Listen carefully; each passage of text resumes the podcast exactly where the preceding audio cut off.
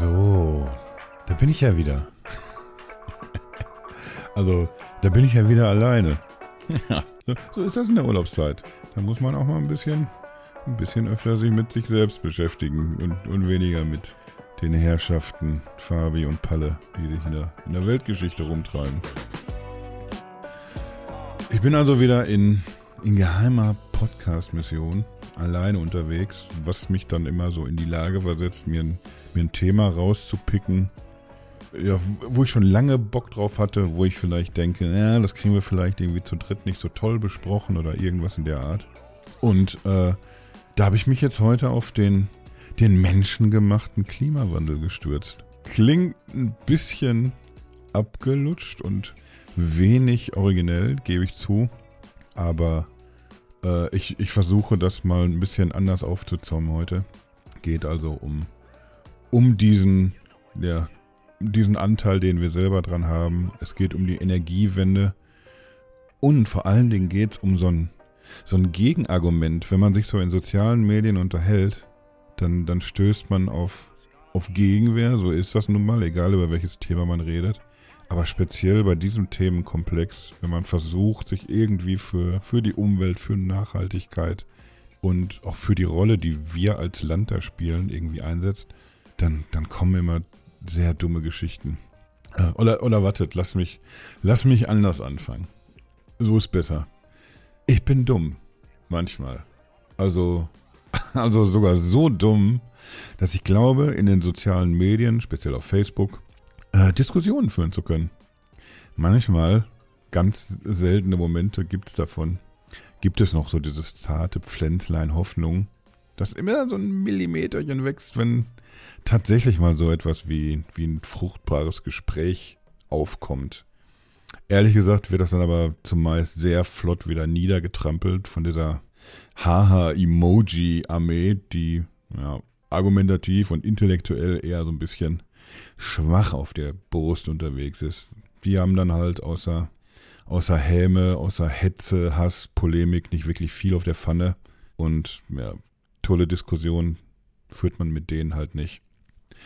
Solche Leute sagen in Klimadebatten gerne so Sachen wie, Deutschland kann die Welt nicht alleine retten. Ja, sagt doch niemand, Karl Uwe. Aber Deutschland muss ein Teil davon sein und, und sich seines Gewichts in der Welt auch bewusst sein. Also sowohl als Umweltverschmutzer, der einfach viele Jahre dabei war, diesen, diesen Klimawandel zu beschleunigen und das daraus zu machen, was es jetzt gerade ist, aber eben auch auf der anderen Seite so als, ja, als treibende Kraft, wenn es darum geht, das eben heute besser zu machen und das den ja, anderen Nationen vorzuleben entsprechend. Weil äh, welche Nation soll denn für sich nachhaltiges Wirtschaften äh, in den Fokus rücken, wenn nicht einmal so eins der, der reichsten Länder der Welt das entschlossen angeht. Aber wir können die Welt nicht alleine retten. Ja, das kommt immer und immer wieder. Und meistens folgt dann direkt auf den Fuß so ein Satz, der mit aber China oder sowas ähnlichem anfängt. Da geht es dann drum, ja, was hauen die alles an Abgase in die Luft? Wie viel Kohlekraftwerke bauen die? Wie viel da produziert wird und wie viele Menschen da leben. Da sind wir doch ganz winzig im Vergleich. Deswegen ist es doch logisch, dass die sich drum kümmern müssen und nicht wir. Und darauf möchte ich genau hinaus. Äh, es ist so schrecklich einfach, mit dem Finger auf, auf so riesige Länder wie China oder jetzt auch Indien zu zeigen. China ist natürlich eine Wirtschaftsmacht, die wächst fleißig weiter. Und ja, damit befeuert sie natürlich tendenziell den Klimawandel erst noch. Aber ich möchte jetzt irgendwie genau aufs, aufs Gegenteil hinaus, weil ja ausgerechnet China die treibende Kraft ist beim, beim Ausbau der erneuerbaren Energien. Niemand in der ganzen Welt meint es mit der Energiewende so ernst wie, ja, wie ausgerechnet dieses Land. Lasst uns da heute nicht drüber diskutieren, warum das ausgerechnet in China so läuft, weil ja, dann, dann diskutieren wir wieder über, über das, das System, mit dem China regiert wird, mit dem System, wie es hier läuft, warum hier mehr diskutiert wird und warum man da dann einfach von oben befehlen kann, wir machen das jetzt so und dann macht man das eben so. Aber das, das bringt uns in der Sache nicht weiter. Äh, ich möchte tatsächlich mehr auf die, auf die Fakten eingehen, möchte euch ein bisschen was davon erzählen, was in China derzeit passiert Und deswegen schmiert euch noch Flottenbrot, holt euch ein Getränk ran und dann spitzt die Ohren. Ich muss euch nämlich jetzt leider, leider mit Fakten zuscheißen. Äh, vieles davon geht übrigens zurück auf einen äh, Twitter-Thread, den ich. Twitter-Thread oder X-Thread? Da bin ich jetzt. Da bin ich jetzt erstmal überfragt. Hm. Naja, jedenfalls geht das auf einen Thread zurück von äh, Kyle Ferrana, den hat er gepostet, ich glaube so Mitte Juli. Seitdem quasi überlege ich auch, dass ich dieses Thema hier beackern möchte. Äh, der schreibt sonst fürs The International Magazine und der hat sich sehr ausführlich mit dem Thema beschäftigt, hat dazu äh, nicht nur eine, eine, Menge erzählt, Sinnvolles und äh, Fakten und Zahlen dargelegt, sondern das auch untermalt mit, mit Quellen und entsprechenden Grafiken. Die packe ich euch dann natürlich in den entsprechenden Artikel. Aber lass mal jetzt loslegen. Ist jetzt schon ein paar Jahre her. Äh, am 22. September 2020 da kündigte der chinesische Präsident Xi Jinping äh, in einer Rede vor der Generalversammlung der Vereinten Nationen an, mit zwei Elementen äh, den Klimawandel bekämpfen zu wollen. Er sagte, unser Ziel ist es, den Höchststand der CO2-Emissionen vor 2030 und die CO2-Neutralität vor 2060 zu erreichen. Äh, bei den derzeitigen Maßnahmen würde die globale Erwärmung nach Ansicht der Klimamodellierer bis 2100 äh, Stand jetzt etwa so 2,7 Grad Celsius betragen. Wenn China sein neues Ziel erreichen würde, würde diese Prognose um 0,3 Grad sinken, was ein, natürlich ein Riesenschritt wäre. Also kein, kein Land jemals ist in der Lage gewesen, komplett allein so, so einen großen Schritt zu gehen. China hat diese Möglichkeit und ihr habt schon gemerkt bei der Nennung der Zahl 2,7 Grad, zumindest Experten haben sich von diesen 1,5 eigentlich längst verabschiedet. So, labern kann man natürlich viel und man kann irgendwie so viele Zahlen ausrufen, wann man hier was erreichen will, kennen wir ja aus Deutschland irgendwie auch schon. Äh, aber äh, Xi Jinping und China machen da echt ernst. Äh, der Kyle Ferrana, den ich hier zitiere, der sprach schon letztes Jahr davon, dass es eine kolossale Untertreibung wäre, würde man China als, als Weltmarktführer für erneuerbare Energien bezeichnen. Die bestimmen dieses Spiel und, und keiner spielt es auch nur annähernd so gut, wie es, wie es eben äh, China die letzten Jahre gemacht hat und weiterhin macht. Dieses Jahr hat China sogar äh, nochmals eine ordentliche Schippe draufgepackt. Allein die Fortschritte des Jahres 23 lassen den Rest der Welt so aussehen, als, als bewegt sich da außerhalb China gar nichts. Äh, ein Fakt noch aus dem letzten Jahr. Äh, von 2020 bis 2022 hat China jedes Jahr etwa 140 Gigawatt an neuen erneuerbaren Stromkapazitäten installiert.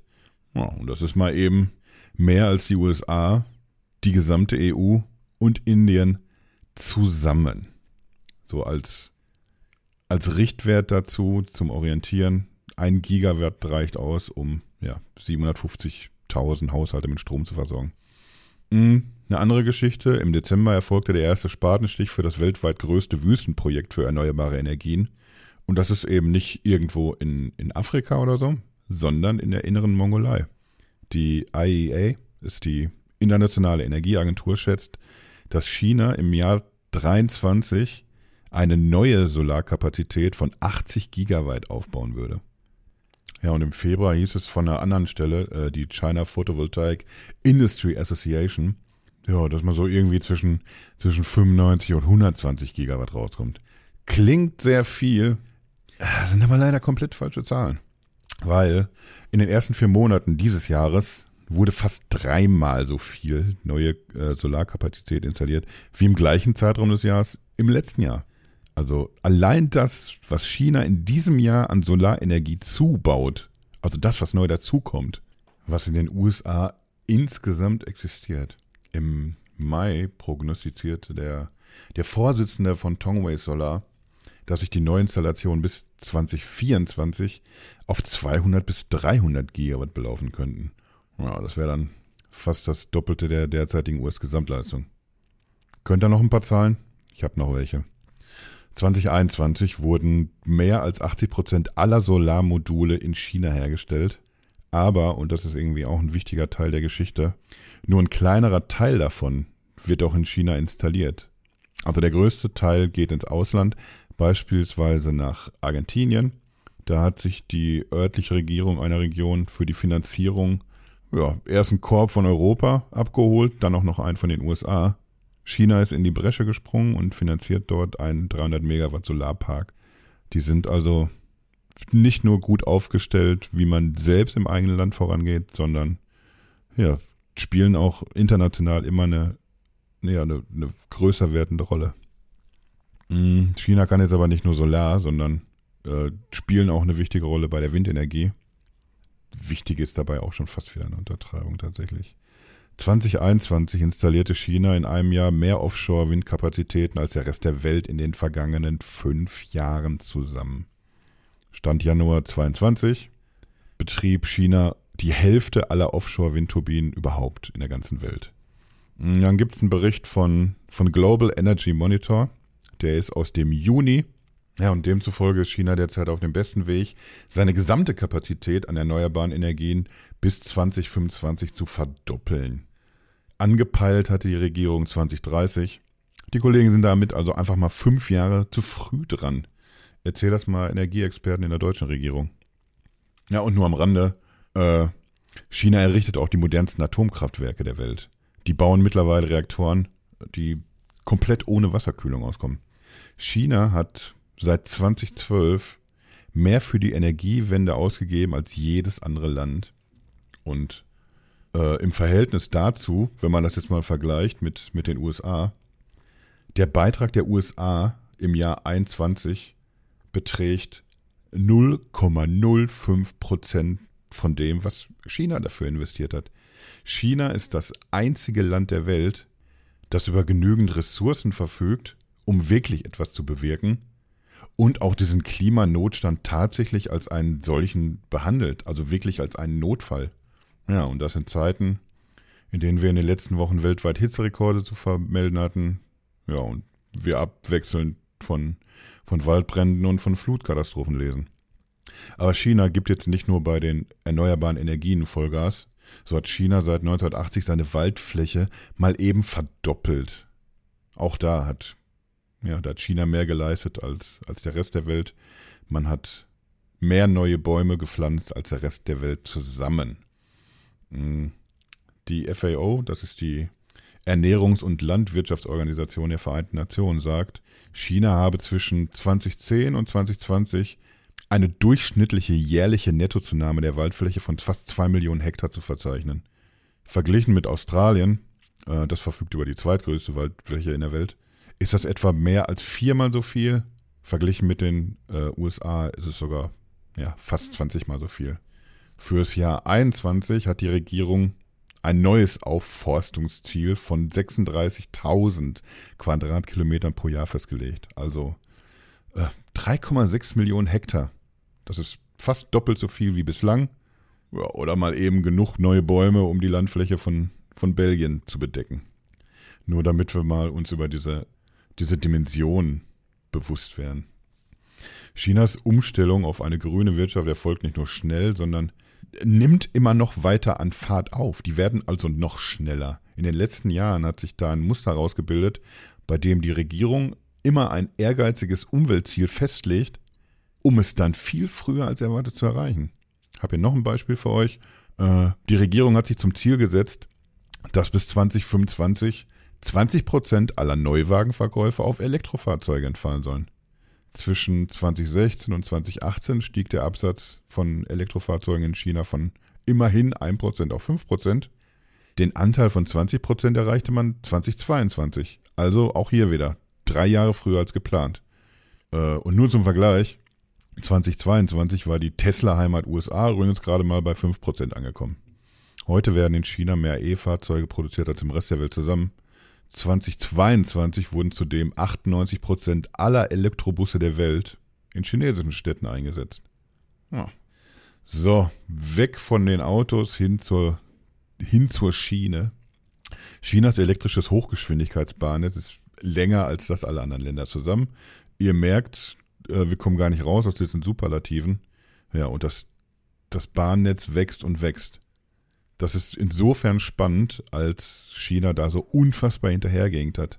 Noch im Jahr 2007 gab es in China so gut wie keine Hochgeschwindigkeitsstrecken.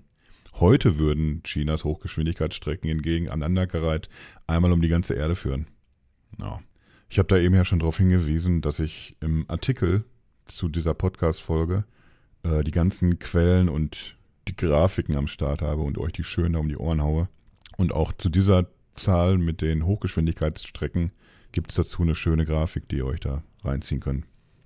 Ja, und während die Deutsche Bahn, ich glaube, erst im letzten Jahr überhaupt wieder so in die, in die Gewinnzone geschlittert ist, äh, schwimmt der chinesische Hochgeschwindigkeitsverkehr im Geld. Laut Paulson-Institut in Chicago erreichte man dort bis einschließlich 2022, wenn wir eingesparte Flüge und eingesparte Fahrzeit mit berücksichtigen, einen Nettoüberschuss von fast 400 Milliarden US-Dollar. Oh, da rappelt es also richtig. Auch hier ist China natürlich wieder fleißig im Ausland unterwegs. Und so haben die zum Beispiel in Laos und in Indonesien äh, so Hochgeschwindigkeitsstrecken in Betrieb genommen. Ja, und darüber hinaus sehr viele konventionelle Bahnstrecken überall irgendwie in der Welt. Lasst uns mal zu den Kohlenstoffemissionen kommen. Da sieht China natürlich wirklich alt aus. Allein dadurch, dass man ja, auf 1,5 Milliarden Einwohner zurauscht. Nur Indien hat noch mehr Menschen. Und trotzdem, pro Kopf der Bevölkerung emittiert China weniger als halb so viel, ja, als, als das eben zum Beispiel die USA machen.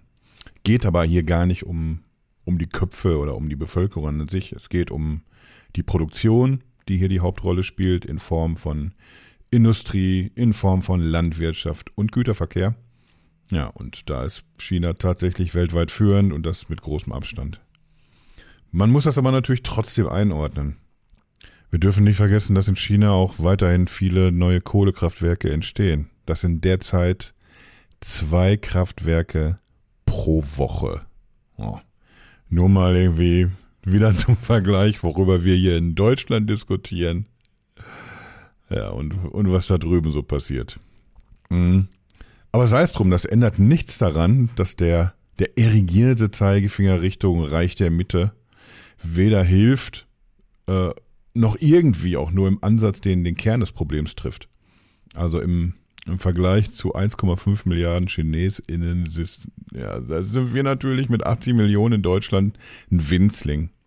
Betrachtet man aber die historischen Emissionen, äh, sieht das komplett anders aus. Da steht dann Deutschland sehr weit vorne auf Platz 6 und das hat einfach da was mit zu tun, dass wir einfach in der Geschichte schon amtlich Dreck in die Atmosphäre geballert haben, als ja, in China noch alles mehr oder weniger in, in Reisfeldern gehockt hat und man einfach ein reines Entwicklungsland war. Aber zurück zum, zum Faktor Produktion. China hat das Problem mit den Emissionen, was nicht daran liegt, dass sie da wie geisteskrank für sich selbst produzieren. Die Produktion haben wir also der Westen, einfach nur nach China ausgelagert. Das hat ja für uns gleich zwei Vorteile. Da drüben produziert es sich im Vergleich zu hier schön günstig. Ja, und die Emissionen, die gehen aufs Konto von China und eben nicht auf das europäische oder das US-Konto. Das ist ja eher so ein, so ein mittelsmarter Move, würde ich mal sagen. Eigentlich sogar eher ein Dick-Move. Das ist der Vorteil, wenn man so alleine aufnimmt, dann dann können die anderen beiden nicht die Hände über den Kopf zusammenschlagen, wenn ich mal wieder schmutzige Wörter benutze. Ja, und, und schmutzig ist auch das Stichwort, wenn wir über ein chinesisches Problem reden, ja, was aber eigentlich auf uns zurückgeht tatsächlich. Also der unverhältnismäßig hohe Konsum der westlichen Länder, der ist die Ursache für dieses Problem. Vier geilen Typen hier im Westen haben das Kohlenstoffproblem nicht gelöst. Wir haben es exportiert. Und wir wagen es tatsächlich auf China zu zeigen? Wir sollten uns ohne Scheiß, wir sollten uns schämen und mit hochrotem Kopf schweigend in der Ecke sitzen, statt hier andere Übeltäter zu benennen. Ja, und da haben wir überhaupt noch gar nicht angefangen, über Afrika und über Kolonialismus zu reden.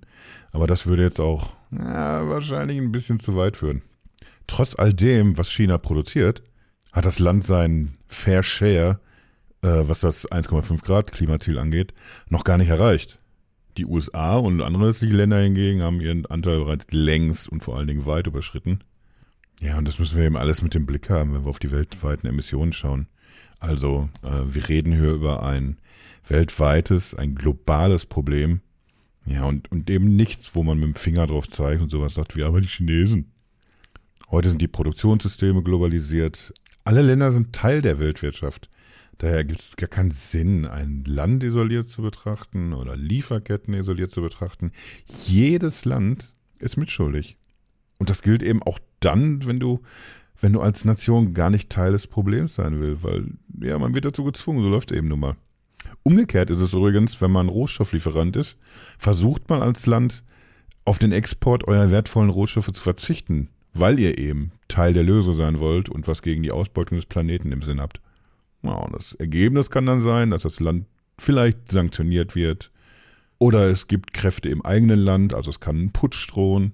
Oder man wird einfach, das ist ja auch wieder schwer in Mode gekommen, man wird einfach von einem anderen Land überfallen.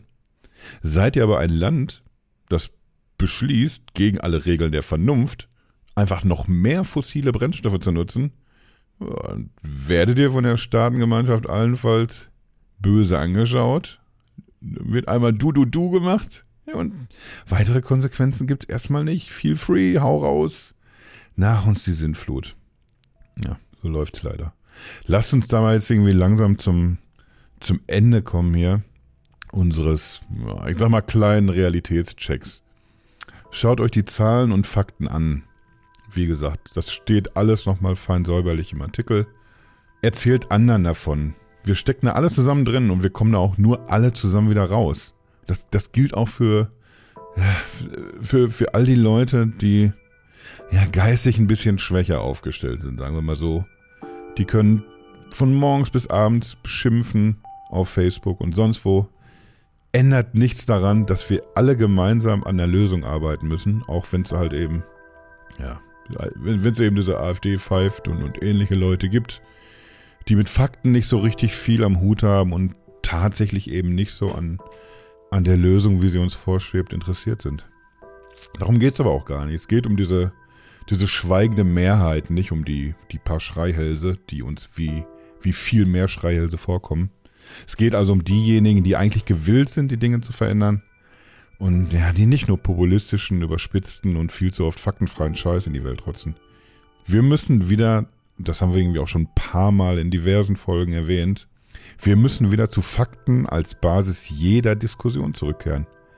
Ja, und das funktioniert eben am besten, wenn man, wie ich jetzt hier gerade, einfach Fakten auf die Reise schickt. Zu diesen Fakten gehört, dass die deutsche Regierung in Sachen Energiewende nicht so scheiße ist, wie sie gemacht wird. Habeck führt uns nicht nur aus, ja, aus dieser unsäglichen Russland-Abhängigkeit, sondern bringt mit seinen Leuten auch irgendwie ganz viele andere Dinge auf den Weg. Ich will aber auch trotzdem, ich will da jetzt nichts, nichts beschönigen oder besser darstellen, als es ist. Wir haben genug Baustellen, haben wir auch schon oft genug drüber geredet. Und ja, zu den Fakten gehört eben auch, dass das eben noch nicht genug ist, was wir tun. Und ja, dass wir vor allen Dingen, was Energiewende, aber auch Digitalisierung oder Bildung angeht, dass wir uns da schön auf den Arsch setzen müssen. Wir müssen uns gewaltig strecken, äh, dass wir da nicht abgehängt werden als, als Nation.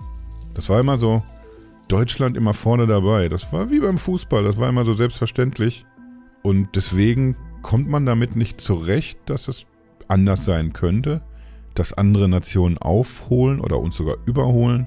Und ich glaube, das ist dann auch das, was manche Menschen so im, im Sinn haben, wenn sie ja, wenn sie so in die Vergangenheit gucken, Mensch, das war doch alles so toll, dann will man wieder zurück irgendwie. Das ist dann so, so dieser konservative Move irgendwie, das ist früher war irgendwie alles besser. Ja, früher war aber auch alles irgendwie anders. Das hilft uns nichts weiter, dass bestimmte Dinge früher funktioniert haben, die übrigens auch nur, ja, das, die haben nur deswegen funktioniert irgendwie, weil, weil wir mit den anderen Ländern nicht ganz so fair umgegangen sind.